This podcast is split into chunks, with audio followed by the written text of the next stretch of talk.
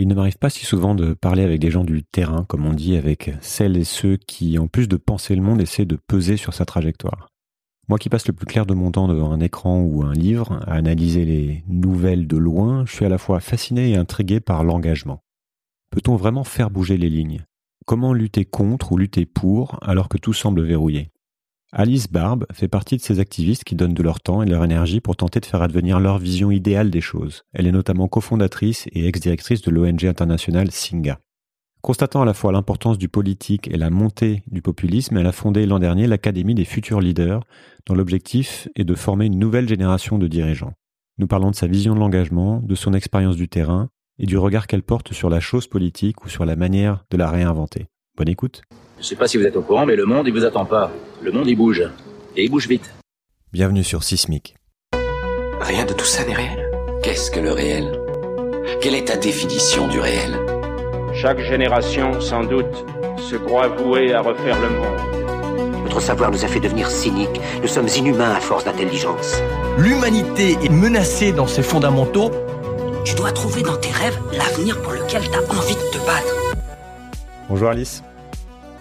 Salut. Euh, comment ça va? Euh, Ça va bien, ça va même très bien. Une belle chose qui s'annonce. Euh, la séquence électorale euh, que j'ai trouvée très déprimante est terminée. Donc on peut repartir sur de nouvelles bases. Bon, ben, on, va on va parler de tout ça, parce qu'on va parler de politique, notamment, et de la vie politique. Est-ce que tu peux commencer par te présenter brièvement? Oui, je m'appelle Alice Barbe, j'ai 35 ans. Euh, c'est marrant parce que la manière dont je me définis souvent, c'est euh, je suis toujours entre activiste ou entrepreneur social ou militante. Ça rend les choses très difficiles euh, pour mon fils de 6 ans de dire ce que sa maman fait à, à ses copains à l'école. Et, euh, et, actuellement, je, dirige une académie qui accompagne des personnalités de la société civile qui souhaitent entrer en politique. Mais euh, par ailleurs, euh, je suis impliquée depuis dix ans sur tout un tas de sujets euh, liés à la justice sociale, notamment la question de la migration, l'accueil des réfugiés, et tout un tas de causes autour du climat ou des femmes ou du cyberharcèlement. Ouais, pas, mal, pas mal de pas mal de casquettes. Et on va essayer justement, ça va être, je pense, une conversation intéressante parce qu'on va essayer de voir comment on fait le lien entre entre tous ces sujets. Quelles sont les lunettes que tu portes pour regarder le monde? Une question que j'aime bien poser pour savoir un peu d'où euh, d'où les gens parlent. Tu as déjà commencé à évoquer le fait que tu avais plusieurs choses, mais est-ce que tu as es capable de décrire euh, ces différents angles de vue? Malheureusement, moi, les lunettes que je porte euh, depuis longtemps, trop souvent, ce sont les lunettes de l'injustice. C'est pas très optimiste hein, de le dire comme ça, et j'ai souvent du mal à, à, me réjouir de nouvelles qui pourraient et devraient être belles. Euh, mais euh, mais je trouve ça, enfin, je sais pas, j'ai l'impression d'avoir grandi avec euh, des lunettes peut-être, mais en tout cas des écrans qui nous font voir des choses qu'on ne devrait pas voir et qui ne devraient pas exister depuis toujours. En plus, aujourd'hui, avec les réseaux sociaux, on peut pas dire qu'on savait pas, donc on est en permanence envahi d'informations autour des injustices, évidemment euh, euh la question euh, des inégalités sociales, euh, la, la, famine, la grande précarité. On est cette année sur la première année où l'espérance de vie diminue à échelle de la planète. on voit des gens quitter leur pays parce qu'ils n'ont pas le choix. On voit des femmes se faire assassiner. Donc bon, ça c'est c'est pas juste l'actu, c'est on, on, on, grandit, on vit avec avec cette réalité. Euh, mais d'un autre côté, euh, qui dit injustice dit lutte. Et euh, il y a du beau et il y a du bon dans la lutte. et depuis dix ans, j'en ai, j'ai vu des milliers de luttes. Les, à la fois, bien sûr, toutes les personnes que j'ai rencontrées avec Singa, qui sont des personnes réfugiées, qui qui se sont battues pour leurs opinions politiques, qui se sont battues pour pouvoir tomber amoureuses euh, de la personne qu'ils aimaient et, vivre avec ces personnes. Euh, j'ai vu euh, des gens se battre pour la planète, pour le climat, pour la démocratie. Donc je sais que c'est un petit peu contradictoire ce que je suis en train de dire sur à la fois la vision de l'injustice, mais aussi la beauté dans le combat. Mais j'aime bien cette citation de Barack Obama qui dit l'histoire finalement c'est c'est un zigzag.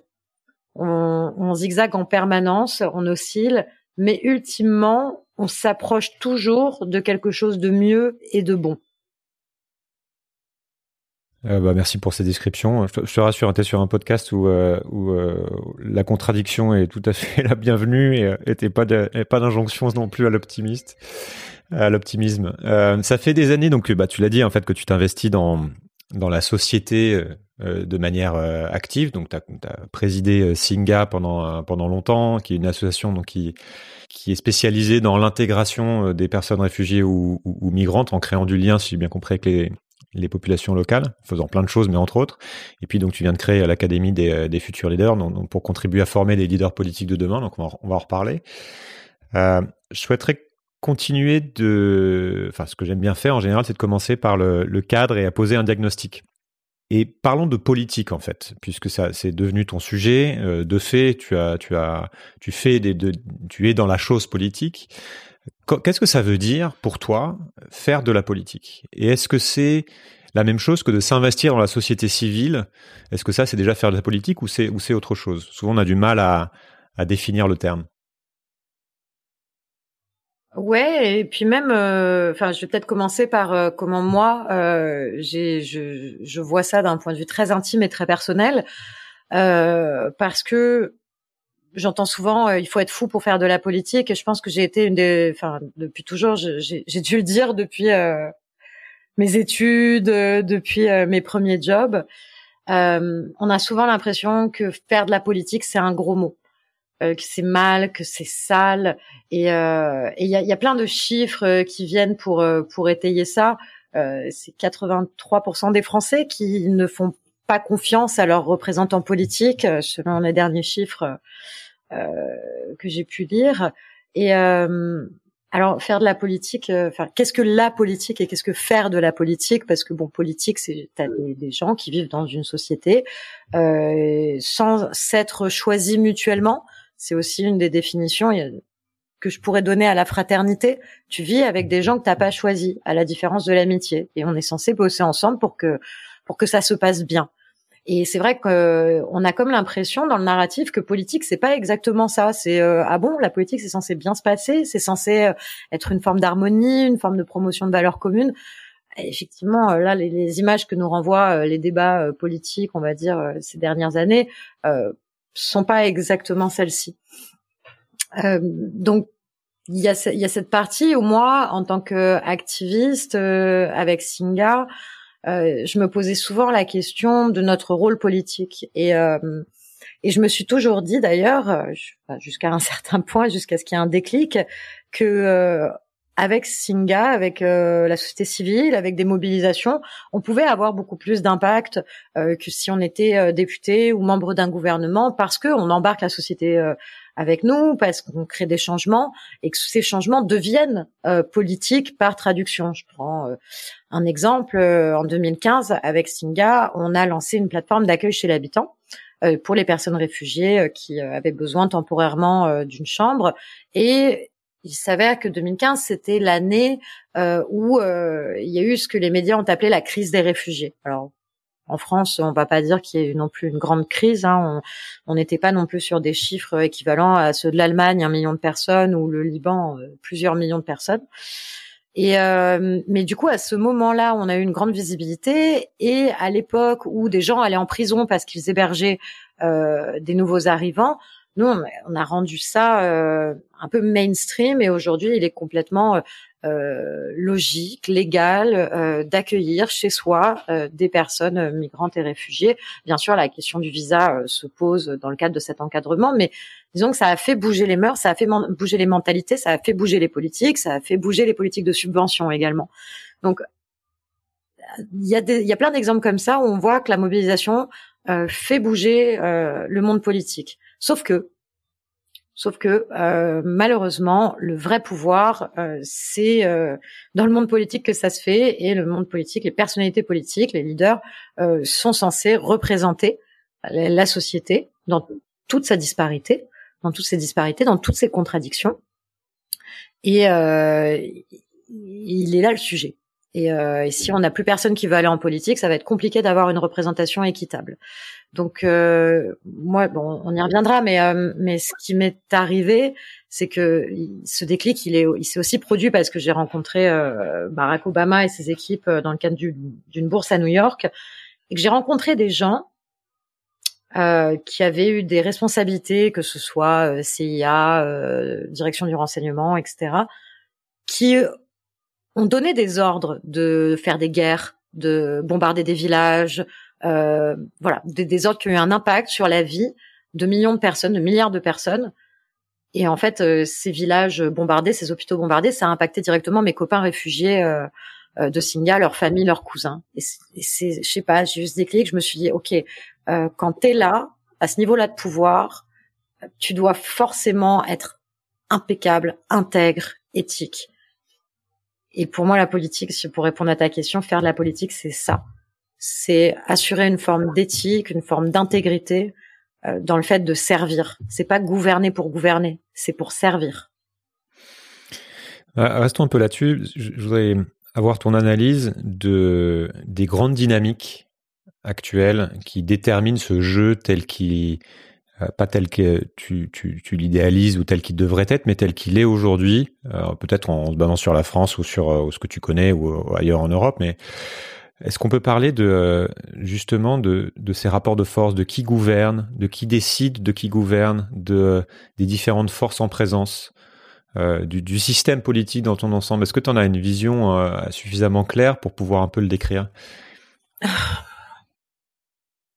je, je suis pas politologue, ni sociologue, euh, ni chercheuse. Non, mais de ce que tu as vu. Euh, après, euh, oui, après, enfin, effectivement, ça, j'ai eu de la chance de, de pouvoir rencontrer tout un tas de personnalités politiques qui ont pu ou pas agir en fonction de leur éthique, leur intégrité, et qui se sont retrouvés confrontés à, à, à, de très grands et très profonds dilemmes.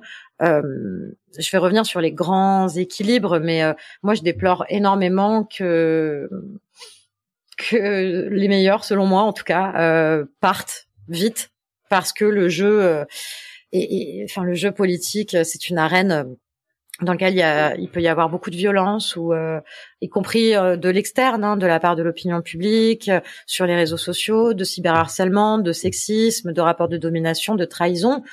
Euh, et, euh, et, je déplore un peu que bah, des, des, personnes comme Najat Vallaud-Belkacem, Cécile Duflot, euh, Benoît Hamon euh, et quitter la, le jeu politique. Euh, mais bon, c'est super parce qu'ils ont pris la direction de, de belles ONG, bon, dont Singa. Donc j'ai un parti pris. mais c'est bon, c'est des choses qu'on qu'on voit souvent. Et, euh, et ouais, qu'est-ce qui, qui, crée cette dynamique? Parce que as, effectivement, as des personnes, je pense notamment à Cynthia Fleury que j'avais entendu là-dessus, qui, qui théorisent que euh, c'est la structure du jeu politique qui finalement veut ça et qui euh, soit les accepter et donc finalement on entre quand on entre en politique on accepte ce jeu et puis on devient un peu comme ça soit euh, et donc on, on, devient malade entre guillemets quelque part. Enfin le mot est un peu fort mais on, on voit l'idée c'est-à-dire qu'on se dit finalement c'est le jeu pour accéder au pouvoir il faut euh, rentrer dans ces logiques de euh, de, de, de guéguerre qu'il peut y avoir. Enfin voilà donc le jeu politique le jeu de pouvoir soit en fait on le quitte parce que euh, ça nous épuise ou ça nous intéresse pas ou on, on veut se protéger.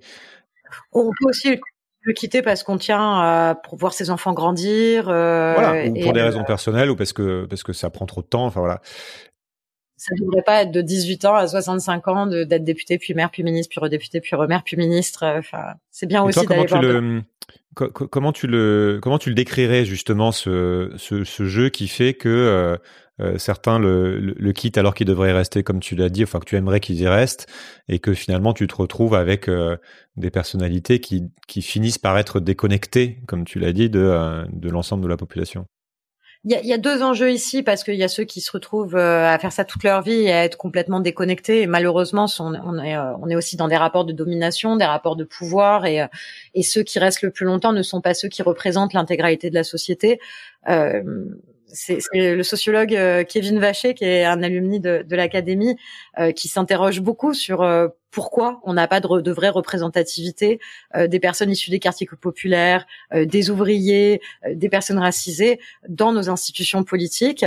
Et, et, finalement, ce qui reste le plus longtemps, c'est vraiment pas ceux-là.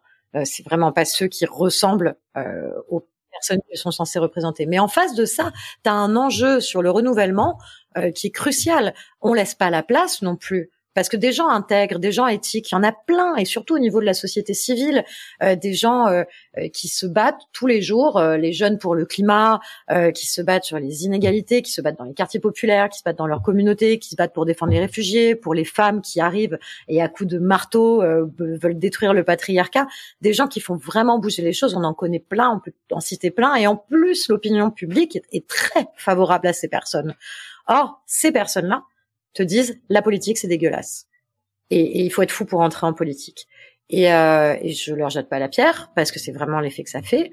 Euh, maintenant, comment on laisse la place à ces gens pour qu'ils euh, se forment, euh, pour qu'ils euh, s'outillent, pour qu'ils puissent être suffisamment équipés pour entrer dans le jeu politique? Alors, on a vu, il y a, y a, deux choses. Euh, la première, c'est les partis on a quand même depuis euh, plus de 100 ans euh, un système partisan où ce sont des organisations, euh, loi d'association 1901, euh, de gens qui vont s'allier et, et, sur la base de valeurs communes vont créer des stratégies pour accéder au pouvoir.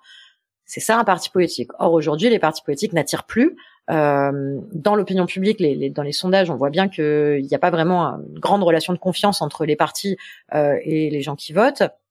Et aussi, et c'est je vais pas jeter complètement la pierre aux partis qui font ce qu'ils peuvent, mais euh, en fait, euh, ils n'ont pas forcément les ressources pour accueillir, pour former et pour créer les conditions d'épanouissement des, des, des, nouvelles recrues, on va dire, ou pour attirer euh, ces talents, ces gens qui, qui, qui, mènent des mouvements, qui ont des, parfois jusqu'à des millions de personnes qui les suivent, qui disent bah, pourquoi pas entrer dans un parti, et finalement ils y arrivent, ils vont pas forcément y être accueillis, ni formés, ni outillés. Donc il y a un petit peu ces ces deux sujets, quoi. Ceux qui sont là et s'agrippent euh, et, euh, et, peuvent euh, finalement euh, à la fin être le plus contre et très contre-productifs euh, et même générer de la méfiance. donc c'est envers les institutions et la démocratie. Et le fait que ceux qu'on aimerait voir dans les partis ne trouvent pas leur place aujourd'hui. En tout cas, c'est assez rare. Mais alors, qu'est-ce qui fait, qu'est-ce qui, on, t'a décrit un petit peu ce, rejet ou cette, euh, cette peur de d'aller dans ce système-là? Pourquoi en fait? Qu'est-ce qui fait peur dans ce système, dans, dans, la, dans sa manière de fonctionner, qui euh, qui fait qu'en fait on n'y va pas ou on le rejette? C'est quoi? C'est des, l'ordre des, des conflits d'intérêts, cette vision du un peu euh, tous pourris, ou alors chacun euh, euh travaille pour pour son compte ou pour ses, pour ses copains euh, C'est la collusion entre l'économique et le politique, le médiatique. Comment tu, quelle est ton expérience de ces jeux de pouvoir en premier lieu, j'irais vraiment sur la polarisation à l'extrême euh, du débat public, d'un débat public qui, je crois, euh, nous est très confisqué par, je vais pas dire l'actu, mais c'est, c'est, la planète brûle et nous on regarde nos tweets. Enfin, on, est, euh, euh, comme je disais, enfin, il y a, y, a y a, des sujets qui devraient nous faire bondir euh, parce qu'à la fin de la journée, euh, tout le monde est là euh, sur les réseaux sociaux, machin a dit, a dit a dit truc, il y a un petit scandale, tout ça. À la fin de la journée, déjà si les Français connaissent le nom de leur ministre, on a déjà réussi. Et puis ce qui les intéresse, c'est pas franchement ces polémiques là toujours. C'est est-ce que je vais manger, est-ce que je vais nourrir mes enfants, est-ce que mes enfants vont pouvoir grandir, est-ce que je vais pouvoir être épanouie dans mon travail, ce qui est franchement pas toujours le cas. Euh, est-ce que je vais pouvoir être soignée? Est-ce que mes droits vont être protégés? Donc ça, c'est des vraies questions et c'est et puis euh, malheureusement souvent souvent confisqués par des débats qui peuvent être très stériles. Euh, je pense au débat sur l'islam, je pense au débat sur l'immigration. Tous les trois ans, on nous pond une loi depuis 1957. Tous les trois ans, on nous pond une loi sur l'immigration. On marche, on va un peu en avant, un peu en arrière, mais finalement tout ça, ça reste euh, ça, ça, reste du blabla, ça reste, ce ne sont pas des avancées sociales. Et euh, ouais, je crois que c'est là-dessus qu'on a qu'on a un sujet. Alors tu vois, je, pour euh, rien cacher aux gens qui nous écoutent, tu m'as envoyé tes questions euh, avant de démarrer et, c'était intéressant de voir que tu évoquais cette dichotomie, enfin même pas ce, triptyque euh, politique, économie, média. Euh, bien sûr qu'il existe, évidemment que tout est très très lié. Euh, on est dans une société capitaliste, qu'on le veuille ou non, une société capitaliste qui est cassée, qui marche plus, avec une dette publique effarante qui fait que bien sûr que les représentants politiques euh, peuvent être pieds et poings liés euh, par la dette et par tout un tas de contraintes, mais euh, enfin pour moi c'est un capitalisme qui est cassé, qu'il est très très très urgent de réparer et de redonner du sens à ce que veut dire souveraineté. Alors je suis pas spécialement une grande fan de la souveraineté nationale au sens où moi les frontières me posent un petit peu problème euh, du fait euh, euh, bah, de ce que j'ai pu voir en termes d'injustice sur la migration. Mais mais on a quand même un vrai vrai enjeu sur la représentation populaire, sur la souveraineté populaire et qui n'est pas retranscrite et, qui est parfois un peu de la poudre de perlimpinpin aussi par rapport au vrai sujet. Sur le terrain, ça, cette cette déconnexion, comment tu l'as comment tu l'as vécu toi? Notamment euh, Je pense qu'on peut s'appuyer sur ton expérience euh, euh, en tant que présidente de Singa, donc donc dans le dans le domaine de l'accueil des réfugiés. quelles sont les, les grandes questions en fait qui se qui se posent de manière très concrète autour de cet accueil et de cette intégration et comment est-ce qu'elles sont traitées en France par le monde politique, par le monde médiatique aussi qui en parle? Comment, tu vois, qu'est-ce que tu peux nous dire de ce, de ce jeu-là entre justement l'économique, le politique, le médiatique, par rapport aux besoins que tu connais du terrain qui sont très concrets, euh, à ton expérience aussi, à ton, à ton opinion, j'imagine assez précise sur ce qu'il faudrait faire, sur ce qui marche et ce qui ne marche pas? Comment tu as vu cette machine se mettre en branle sur ce secteur précisément et euh, qui fait que tu as pu être frustré à un moment donné ou pas, ou euh, que tu t'es senti soutenu ou pas? Alors, pour l'histoire de Singa, moi j'étais pas présidente, euh, c'est Roussavar euh, qui, qui, est président. Non, non, je tiens à le préciser parce que la tradition à Singa, c'est toujours d'avoir une personne à la présidence qui est elle-même vécu l'exil et l'asile. Euh, parce qu'il y a une forme de légitimité aussi euh, qu'on voulait pas s'approprier. Euh, et sur Singa, on a lancé avec Guillaume Capel et Nathanaël Moll, on a lancé l'association en 2012 à l'époque, euh, les réfugiés, c'était pas un sujet politique. C'était c'était pas abordé médiatiquement comme ça a pu l'être depuis 2015. Euh, à l'époque, Bachar al-Assad était euh, encore quelqu'un de fréquentable. Euh, les réfugiés, c'était pas en France, en, en, Europe de l'Ouest. En général, c'était pas vraiment un sujet abordé. Et s'il était abordé, c'était à travers un prisme soit très humanitaire, les pauvres, il faut les aider, ou sécuritaire. Il faut surveiller les frontières et empêcher les gens de passer. Euh, je vais pas dire que ça, ça a changé d'ailleurs, mais ce qu'on a voulu faire avec Singa, ça veut dire euh, le lien en lingala, c'est de proposer une troisième voie, une voie dans laquelle on arrête de stigmatiser les gens euh, sous l'étiquette réfugiés, demandeurs d'asile, euh, ce mot migrant là qui est arrivé de nulle part, qui veut rien dire. Euh, et, euh, et, on aborde la question sur, ok, les gens se déplacent. De toute façon, rien ne peut empêcher quelqu'un de quitter son pays pour fuir une persécution. Rien, sauf la mort. Donc, ériger des frontières, etc., ça ne marche pas. Euh, comment on peut faire pour que quand les personnes se déplacent, elles puissent s'épanouir là où elles arrivent? Alors nous, on arrive avec un discours comme ça euh, en France où il y a quand même un sujet de grosse polarisation sur euh, sur l'immigration depuis euh, bon le début du, Front National, on va dire, depuis euh, pas mal d'années, et et on arrive sur ce sujet-là. Et en fait, comme on aborde les choses avec cet angle un petit peu différent, en plus on, on a des incubateurs, on accompagne des personnes euh, nouvellement arrivé à créer des boîtes, à créer des assos. On est un mouvement, un mouvement en plus de jeunes. Hein, c'est vraiment Singa, c'est 80 000 personnes qui euh, sont une majorité de jeunes qui se retrouvent pour se rencontrer. Donc on apporte euh, peut-être quelque chose d'un peu alternatif au traditionnel discours et politique publique sur l'hébergement d'urgence, l'accès aux droits qui sont évidemment hein, bien sûr fondamentaux, mais on apporte un autre narratif. Ce que j'ai vu bouger sur ce sujet-là ces dix dernières années, politiquement, c'est qu'en fait, euh, oui, les mobilisations citoyennes, ça marche. Euh, ça marche à partir du moment où tu es capable d'arriver avec des gens qui te suivent, ça peut faire bouger les lignes. C'est pas juste des hashtags qui feront bouger les lignes, c'est vraiment montré par l'exemple. Malheureusement, ça devrait pas être à la charge euh, de la société civile que de prouver qu'une idée peut marcher. Je, je, vais prendre, je vais revenir sur cet exemple de l'accueil chez l'habitant. Euh, quand on l'a lancé, on a eu euh, plusieurs milliers de personnes qui ont proposé d'accueillir. On a bien euh, travaillé sur la formation de ces accueils et puis on l'a fait. Au bout de trois ans, on a regardé un peu ce qu'on avait fait. près de 360 personnes accueillies et on s'est posé la question de OK, combien ça, en fait, financièrement, combien ça coûte et combien ça rapporte versus l'hébergement d'urgence, par exemple? Tout le monde va pas, tous les réfugiés vont pas aller vivre chez des accueillants. Hein.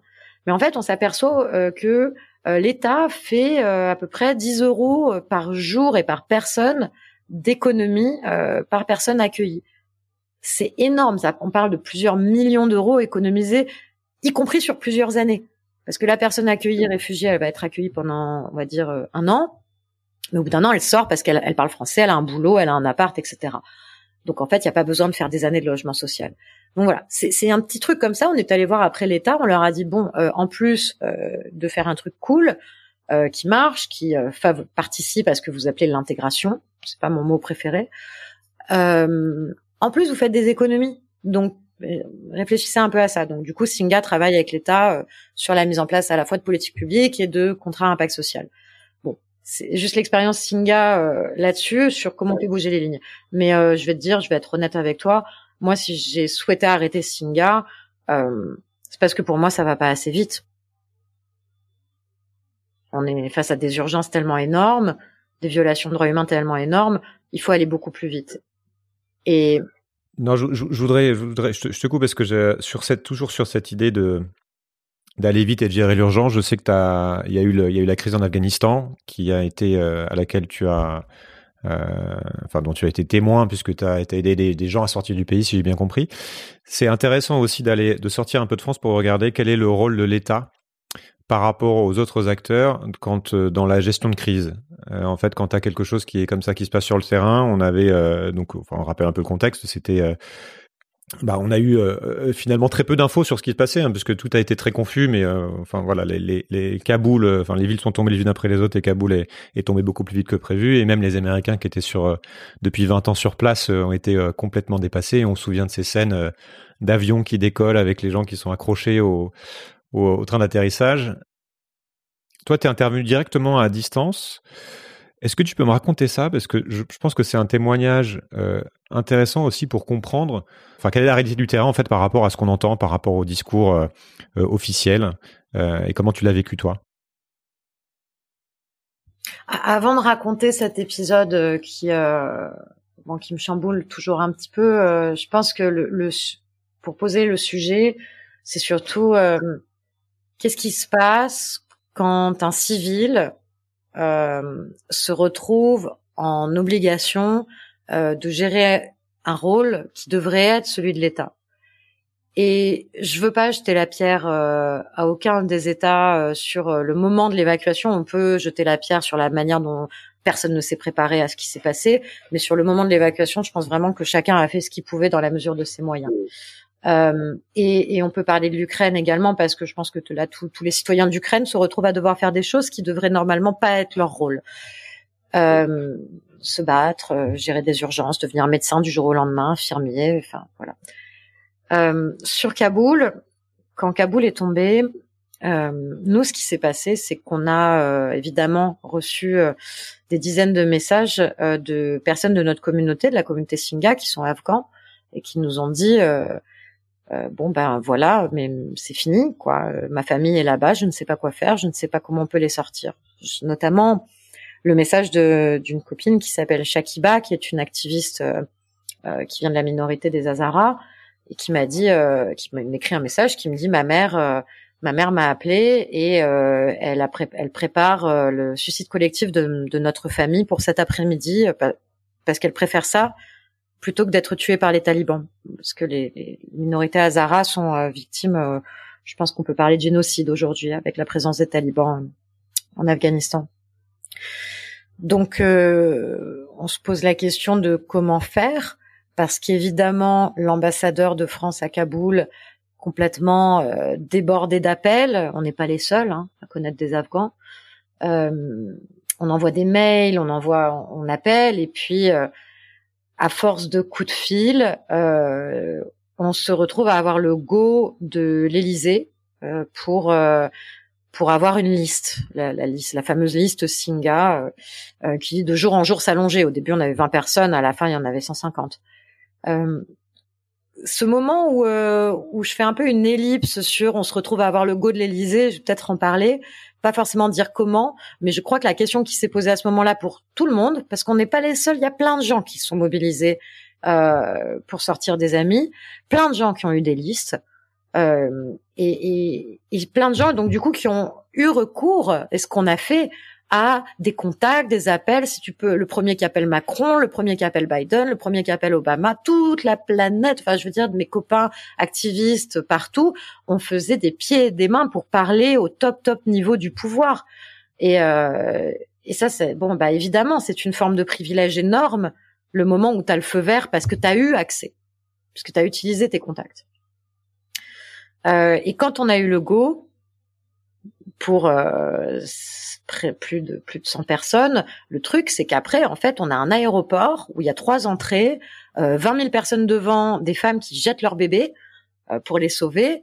Euh, l'armée afghane, ce qu'il en reste, qui est devant et qui balance des bombes lacrymo et parfois tire sur la foule pour la disperser, des portes qui s'ouvrent de manière extrêmement aléatoire, un peu quand quand ils décident Évidemment, personne ne passe la porte sans laisser passer, mais bon, quand les portes sont fermées, personne ne passe. Quand les portes sont ouvertes, faut être sur la liste. Mais pour euh, qu'on te laisse passer, faut que tu arrives devant la porte. Or, tu as 20 000 personnes à traverser pour arriver devant la porte. Nous, on a des groupes qui peuvent monter jusqu'à 85 personnes.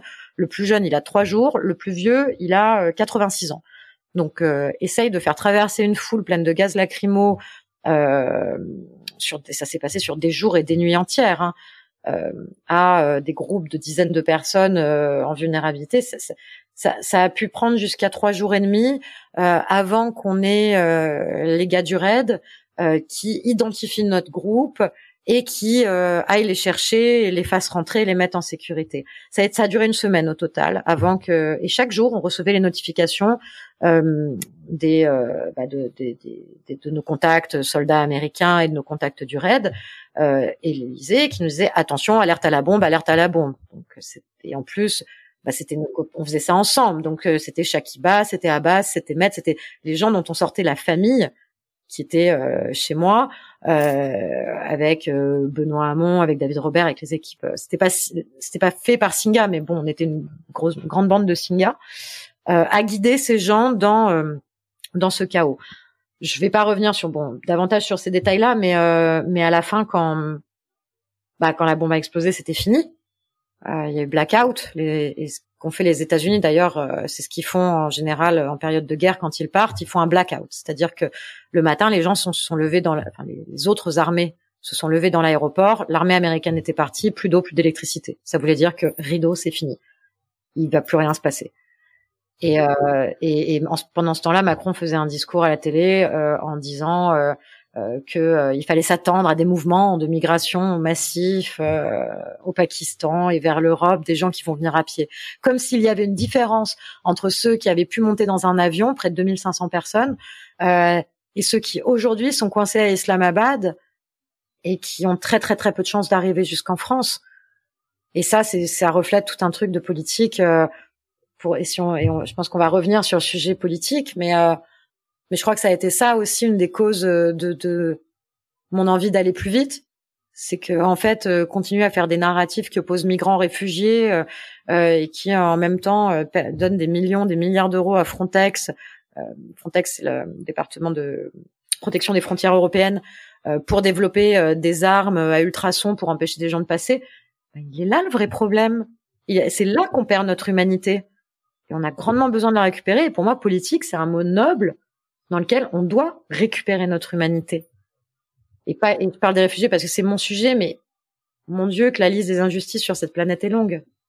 Tu parlais euh, de déclic tout à l'heure. Euh, si je si j'ai bien compris, il y a c'est peut-être pas en une fois, hein, mais c'est qu'à un moment donné, tu t'es euh, tu as fini par te dire que si tu voulais vraiment peser sur ces injustices dont tu parlais, le changement de de ces injustices, le traitement de ces injustices dont tu parlais au début, il, fallait faire de la politique, il fallait être dans là où ça se passe, c'est-à-dire là où vraiment les décisions sont prises où il y a des gens qui sont capables de dire lui il a le droit, lui il a pas le droit, enfin etc.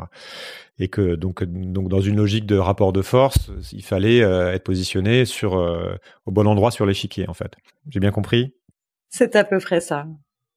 C'est à peu près ça. C'est vraiment le concept de lutte. comme dit Annie Arnaud, la lutte c'est bien c'est voilà c'est et que euh, c'est à dire qu'il y a des luttes et puis il y a des et puis c'est savoir à quel à quel niveau lutter pour avoir euh, les bons leviers pour avoir le, le, bon niveau de pouvoir etc etc à la fin de la journée euh, la migration est régie par un texte qui s'appelle la convention de Genève écrite en 1951 par des mecs les droits des réfugiés sont pas gérés par des réfugiés hein.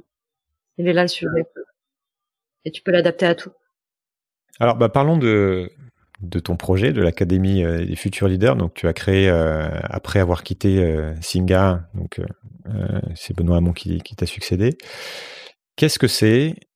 Pourquoi tu, l'as fait sous cette forme? Donc, on voit un peu d'où ça vient. Est-ce que tu peux nous, parler de ce projet? Alors, c'est plus un projet parce que ça y est, on a, les deux ans, mais on fête les un an où on a fait, euh, fait concrètement des, choses, on a mené des programmes. Euh, L'idée de départ, bon, je l'ai un peu explicité, c'est que euh, y a un vrai sujet sur la, représentation en politique, il y a un vrai sujet sur comment les luttes s'incarnent davantage parmi nos représentants. Euh, mais il y a un autre sujet euh, qui est euh, on a aussi l'extrême droite qui est très très bien organisée. Alors je crois que ça fait partie de tes autres questions, mais moi c'est c'est un peu mon. On peut en parler maintenant. Hein. ouais. C'est tu peux tu peux peindre. Non mais c'est intéressant de savoir aussi d'où ça vient. C'est-à-dire toujours dans ce diagnostic, continuer ce diagnostic pour dire pourquoi ça a été, pourquoi tu as choisi de faire ça de cette manière-là. Moi, c'est très personnel parce que je, je viens d'une famille, euh, notamment euh, mes, mes arrière-grands-parents, mes grands-parents, euh, pétinistes, donc avec euh, un racisme qui est quasiment euh, ontologique. Quand j'étais petite, on m'expliquait que les camps de concentration étaient une invention d'Hollywood. Mais mes parents étaient pas, enfin, étaient tout le contraire de ça et et donc j'ai pas euh, direct enfin c'est pas mon héritage direct ça hein, bien sûr ce sont pas mes convictions. Et au contraire j'ai peut-être même euh, je fais quand même je crois le, grand bonheur de mon psy qui diagnostique une forme de revanche sociale à prendre dans mes combats. Mais mais moi c'est c'est quelque chose qui me qui me touche particulièrement euh, parce que je pensais que ces idées euh, radicales racistes euh, xénophobes aller mourir avec euh, avec mes grands-parents, mes arrière-grands-parents. On voit bien que c'est pas le cas. On voit bien que, au contraire, elles émergent, elles reviennent, euh, elles reviennent en force, et, euh, et notamment euh, par la formation euh, de personnes, par de la, des actions de métapolitique, les camps d'été de génération identitaire, euh, l'école de Marion Maréchal, euh, qui délivre des, des, diplômes à des, des, personnes qui voilà qui sont des étudiants pendant un an, deux ans. Euh, donc euh, donc moi c'est c'est un peu mon mon, mon pourquoi personnel euh, avec l'académie, c'est de dire ok on a quand même tout intérêt à protéger la démocratie de ces gens qui veulent l'anéantir, parce que les idées euh, du Rassemblement national, les idées d'Éric Zemmour, les idées de Victor Orban, les idées de l'extrême droite sont des idées qui euh, sont euh, des menaces très claires, très concrètes pour la démocratie. Donc pour moi, l'académie, elle vient de, de, de ça aussi, c'est-à-dire ok, on a tout intérêt euh, à, à, accompagner l'entrée en politique de personnes qui euh, protègent la démocratie et dont les valeurs euh, sont des socles de protection de la démocratie. Euh, donc ça engendre de l'écoute, du dialogue, du respect mutuel. C'est Patrick Vivray qui dit la démocratie suppose l'écoute et le dialogue. Et quand on est suffisamment écouté, on peut se mettre d'accord sur nos désaccords. Ça, quand je parlais tout à l'heure des tweets, des réseaux sociaux, euh, j'ai pas exactement le sentiment qu'on soit dedans. Donc voilà d'où ça vient et, euh, et, et avec l'idée d'accompagner des personnes, des personnalités qui aujourd'hui euh, mobilisent sur euh, les causes euh, liées à la justice, justice sociale bien sûr, euh, mais aussi justice climatique. Comment on fait pour empêcher la planète de brûler? Comment on a une finance qui peut être éthique, qui peut être durable? Et, euh, et aussi justice démocratique, parce que de plus en plus, bah, comme je l'ai dit, la démocratie euh, euh, est menacée. Je pense aussi à Cambridge Analytica, les réseaux sociaux, euh, les mécaniques de sondage. c'est tout un tout un pan là, que, une boîte de Pandore que je vais pas ouvrir. Mais mais on a on a très très très intérêt à, à repenser notre démocratie. Et d'ailleurs. Tu peux peut-être peut, peut en dire deux mots, parce que je pense que tout le monde n'est pas familier avec ça. C'est-à-dire que tu as des, évoqué Cambridge Analytica, en fait, qui, qui pour rappel, en fait, est cette euh, entreprise euh, anglaise, enfin, qui a, à laquelle euh, Steve Bannon, en fait, a pris part et qui a joué un rôle fondamental dans la victoire des élections du Brexit et dans la victoire de, de, Trump aux élections américaines, en notamment jouant sur avec les réseaux sociaux et les algorithmes de, Facebook en particulier pour influencer les gens dans une certaine direction, voilà, faire courir des, fausses nouvelles et puis polariser le débat. Pourquoi j'évoque ça? Parce que si on comprend pas ça, on comprend pas bien la polarisation de la vie politique actuelle et comment les réseaux sociaux structurellement euh, changent la donne. Donc il y a l'outil technique, mais il y a aussi les gens qui sont derrière et qui utilisent ces outils techniques pour en faire quelque chose, y compris donc des gens qui viennent de l'étranger et qui euh, et qui financent des actions, et euh, en tout cas c'est le cas de Steve Bannon, et je, pourrais peut-être en dire deux mots, qui, euh, qui, euh, qui finance différents partis en Europe pour faire monter certaines idées. Donc il y a aussi toute une guerre d'influence qu'on ne voit pas, dont on parle quasiment jamais dans les médias, et qui pèse énormément sur le jeu politique. Et dans, dans quelle mesure ça, ce diagnostic-là que je, que je viens de décrire, tu le poses aussi, et qu'est-ce qu'il est possible de faire dans un contexte pareil avec ces choses-là qui sont en place?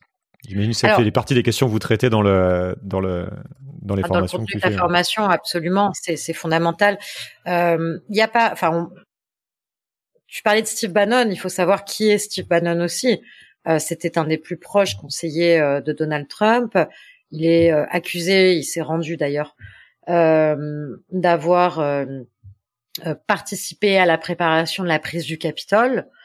Euh, il a, euh, au cours du mandat Trump, il s'est fait virer et du coup, il est venu s'installer à Bruxelles, où il a créé l'association des partis d'extrême droite européens. Euh, et euh, effectivement, il finance euh, des partis et des écoles et des mouvements d'extrême droite. On sait que Vladimir Poutine et la Russie font aussi euh, partie de ces financements et de, de ces euh, tentatives de déstabilisation en soutien à l'extrême droite. Euh, je pense par exemple à ce qu'on appelle les fermes de trolls, qui sont des maisons entières. Il y a tout un tas d'articles sur les fermes de trolls en Russie. des fermes de trolls où tu as plein de gens qui sont payés pour faire du clic et produire du et produire de, des éléments de langage et du cyberharcèlement euh, à l'encontre euh, de personnalités politiques ou sociétés civiles progressistes. Euh, et, euh, et, il s'est reproduit énormément dans les mouvances d'extrême droite. Je pense euh, à la campagne d'Éric Zemmour, qui a été illustrée par un livre qui s'appelle Au cœur du Z et qui raconte comment des centaines de bénévoles de la campagne d'Éric Zemmour ont infiltré Wikipédia en modifiant des articles, ont infiltré Facebook mais quand je dis Facebook, c'est vraiment, euh, ça peut être la page euh, des fans de Mylène Farmer, hein, où euh, les gens vont mettre des commentaires pour, à la fin créer du débat, créer de la polémique, créer de la polarisation pour dire à la fin votez Zemmour. Il y a tout un tas de, bien sûr, de grands mécanismes là-dessus. Et le problème, c'est que tous ces gens qui, dont je parlais, qui veulent nuire à la démocratie, ils se parlent.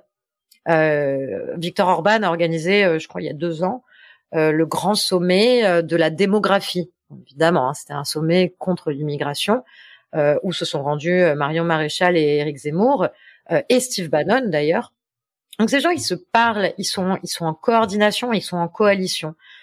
Euh, nous, avec l'académie, évidemment, on n'est pas tout seul euh, au niveau international. Il y a des organisations comme euh, Apolitical Foundation, Brand New Bundestag en Allemagne, il y en a en Suède, il y en a au Danemark, il y a Justice Democrats, Brand New Congress euh, aux États-Unis, Renova Brasil au, Brésil avec Bolsonaro. Euh, donc on se parle et on réfléchit ensemble depuis un an, deux ans, trois ans avec Bolsonaro, c'est-à-dire au, Brésil. oui. Bolsonaro, hein, Renova oui. BR. oui, oui, non, bien sûr, ben, ils font élire des gens qui sont contre Bolsonaro on se parle, on, nous on s'auto qualifie, euh, on va dire progressiste mm. et démocrate. Et donc il y a Bon, la Fondation Obama derrière. Enfin, il y a, voilà, il y a aussi. Euh, le- la Fondation Obama n'est pas derrière ça, contrairement à ce qu'ont pu dire certains journaux. Euh, non, non, on se parle Non, entre. mais je veux dire, dans ce euh, mouvement de, voilà, de, de- ouais. de favoriser le, le progressisme, euh, il y a- plein Ah bah d'acteurs oui, aussi. on, ouais. on échange beaucoup et, euh, et, et parfois en désaccord, hein, parce que euh, je pense que moi je suis pas complètement d'accord avec euh, les valeurs portées par euh, Barack Obama. Et puis c'est une question, voilà, les États-Unis et la France n'ont pas les mêmes euh, paradigmes politiques non plus. Mais en tout cas, oui, on est beaucoup, on est beaucoup de, de, on va dire, d'incubateurs ou d'écoles politiques euh, à émerger ces dernières années, ces trois, quatre dernières années. On, vraiment, on en recense plus de 200 sur la planète et on est une quarantaine à se parler entre nous. Euh, Alors, qu'est-ce qu'il est possible de faire euh, voilà, ce possible de faire et comment tu accompagnes une nouvelle génération, de nouvelles générations de représentants politiques qui euh, ont euh, pour boussole euh, l'éthique et l'intégrité. Donc, qu'est-ce qui est possible de faire? Alors, chacun de nous, on fait un peu à notre sauce. hein. Euh, certains euh, euh, vont, euh, comme Brand New Bundestag, euh, se pencher uniquement sur les élections.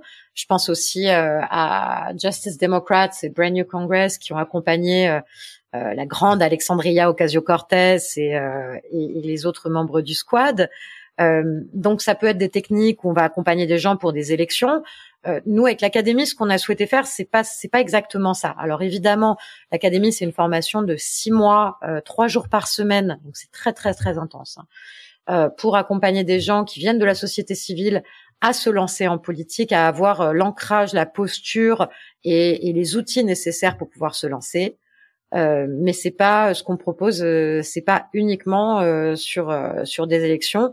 Moi, idéalement, si dans cinq ans on en a accompagné une centaine, que tu en as la moitié qui ont été euh, élus et une autre moitié qui œuvre dans les partis, qui œuvre pour orienter le débat public sur autre chose que de l'immense polarisation sur des sujets épidermiques, si on crée du fond, de la pensée de fond et du débat, et en travaillant avec les partis, parce que moi je suis pas du tout anti-parti, anti-politique. Au contraire, c'est comment tu crées le trait d'union entre la société civile et le monde politique. L'académie, elle est là pour ça. Alors, tu as bien sûr des cours, mais c'est pas un Sciences Po, euh, c'est pas un anti-ENA. Euh, tu as des cours euh, de euh, Sciences Po, tu as des, cours de, droit consti, de droit constitutionnel, beaucoup de cours sur la data, la tech, le, le- la blockchain.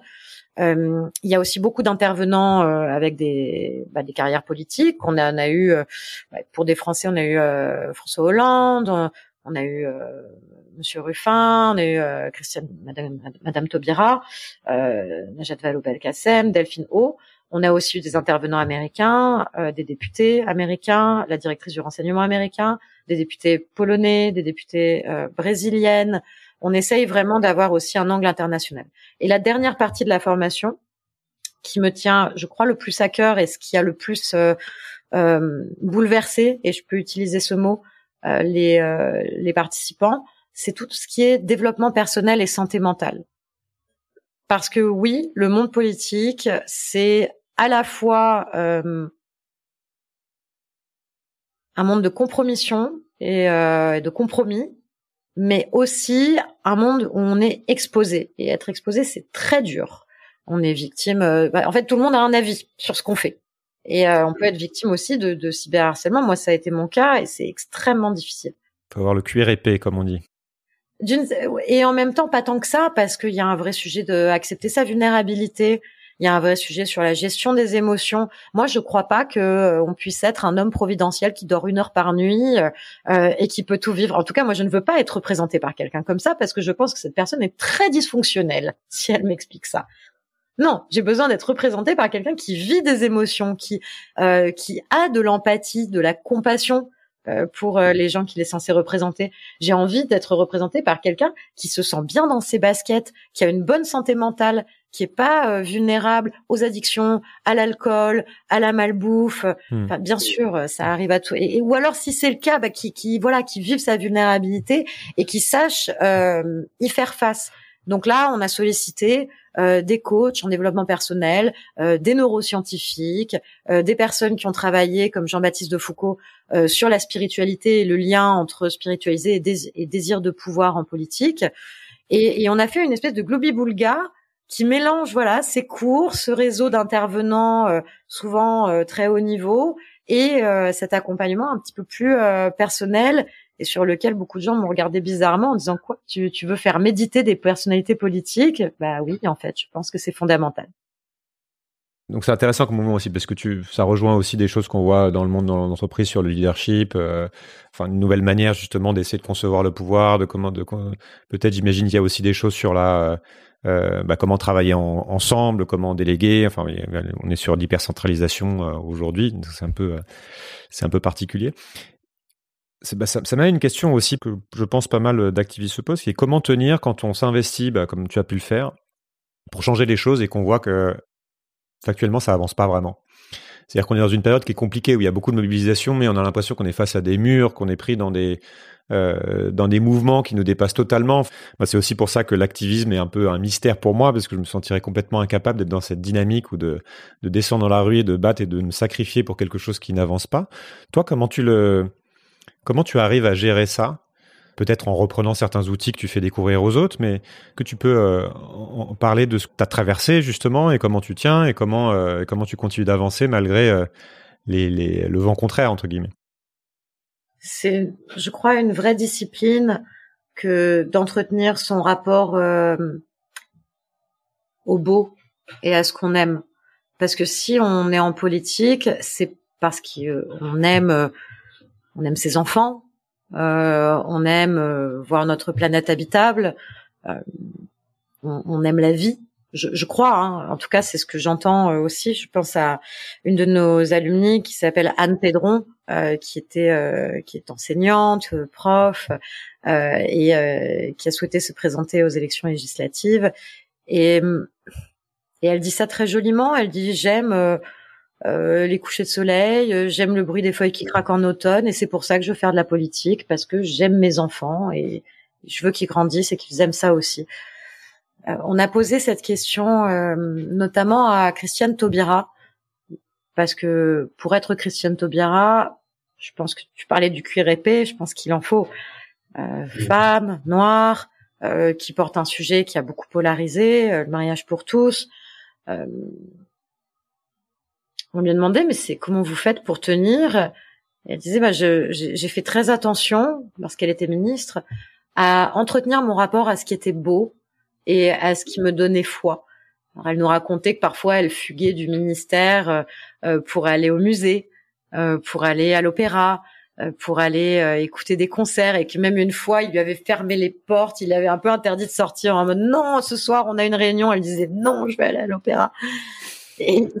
Non mais c'est c'est une anecdote euh, à la fois drôle et en même temps un petit peu triste parce que se raccrocher à la simplicité du beau pour se dire c'est pour ça que je fais ce que je fais.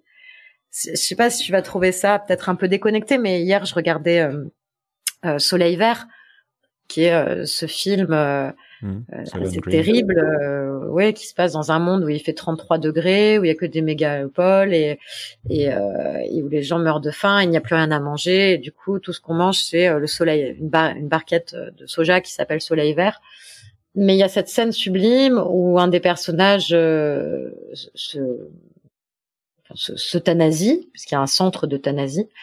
Et, et, dans ce monde absolument apocalyptique, euh, les gens, lorsqu'ils vont euh, dans ce centre d'euthanasie, notamment les personnes âgées, euh, ont droit à regarder des paysages sublimes de la planète, des couchers de soleil, des plages, des animaux, en écoutant de la musique de leur choix. En l'occurrence, là, c'est un opéra, enfin, c'est une, symphonie, pardon.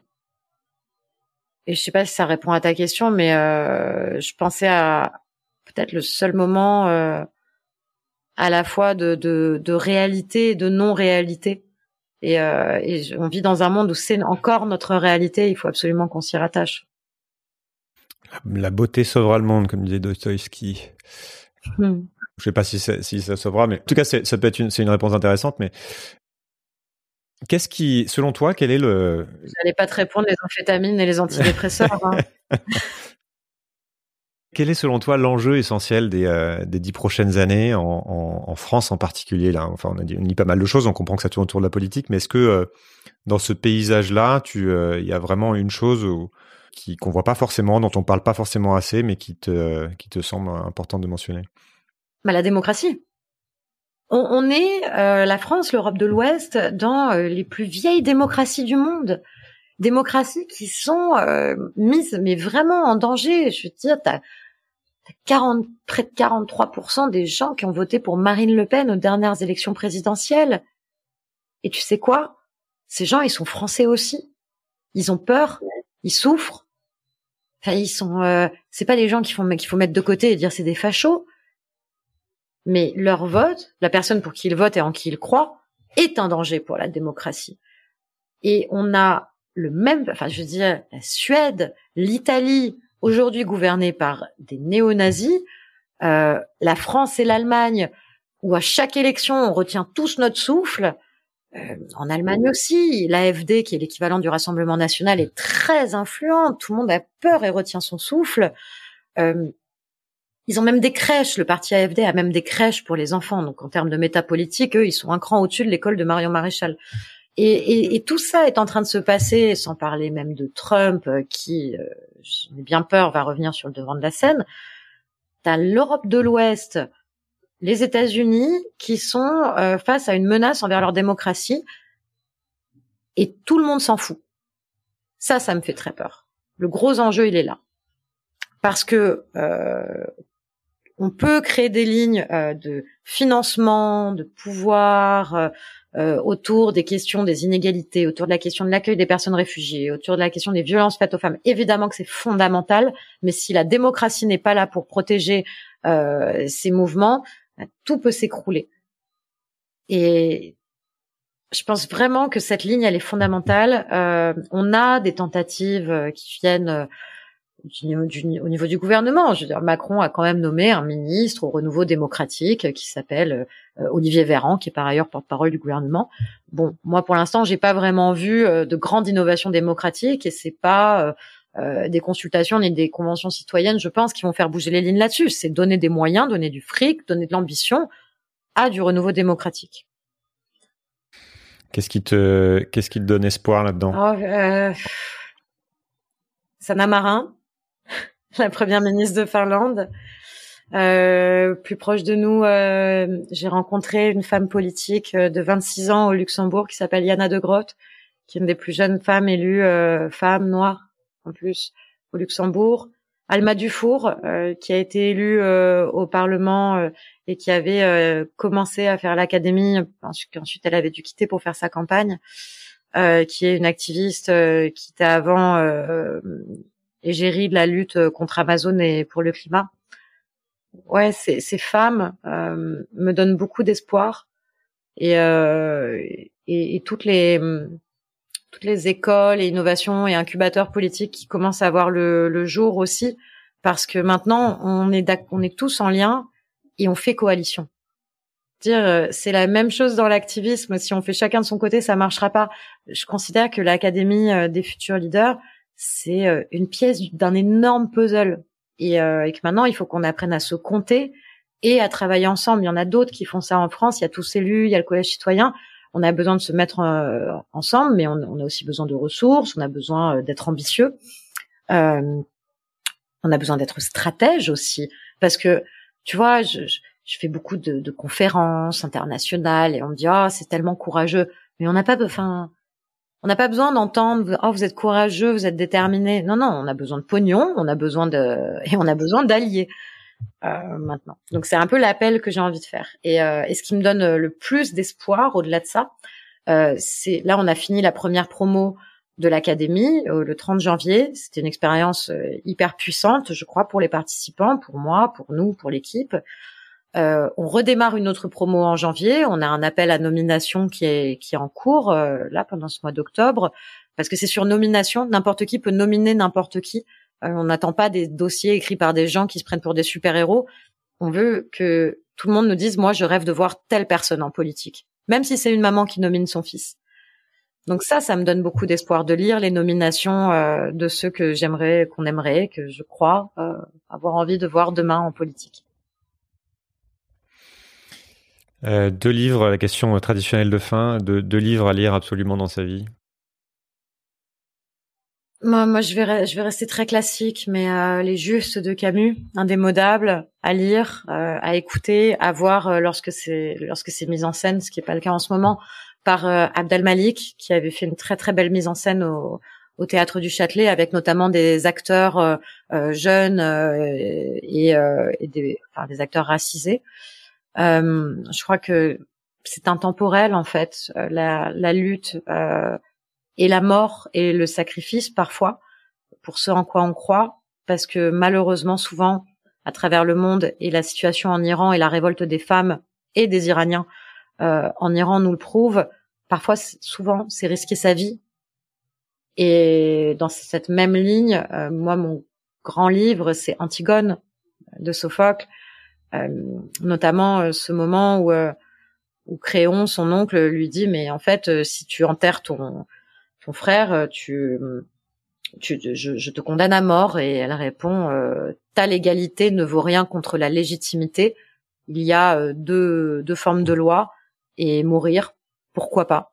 Et, euh, et je crois que cette dichotomie entre la légalité qui peut parfois virer à l'injustice ou au fait d'être anesthésié, endormi par un système injuste, face à cette à la vitalité qu'il y a dans le, le combat pour la légitimité, pour ce qui est juste, c'est également quelque chose d'intemporel, de profondément humain et qu'il ne faut vraiment jamais oublier. Merci beaucoup Alice. C'était bien. Merci beaucoup. Merci Julien. Voilà, cet épisode est terminé. J'espère qu'il vous a plu. Si c'est le cas et que vous souhaitez me soutenir pour m'aider à continuer, vous avez trois moyens de le faire. Le premier, c'est de laisser une note ou un avis sur la plateforme de podcast où vous m'écoutez. Le deuxième, c'est de partager le podcast autour de vous via vos réseaux sociaux ou simplement en en parlant. Et enfin, le troisième moyen, c'est de me faire un don sur Patreon ou Tipeee. Les liens sont sur le site ou dans la description de l'épisode. Je vous invite aussi à rejoindre la communauté grandissante des auditeurs sur le serveur Discord. Nous sommes déjà plus de 1000 à discuter au quotidien de tous ces sujets essentiels. Merci pour votre écoute, merci pour votre soutien et à bientôt. Changer le monde Quelle drôle d'idée Il est très bien comme ça, le monde pourrait changer.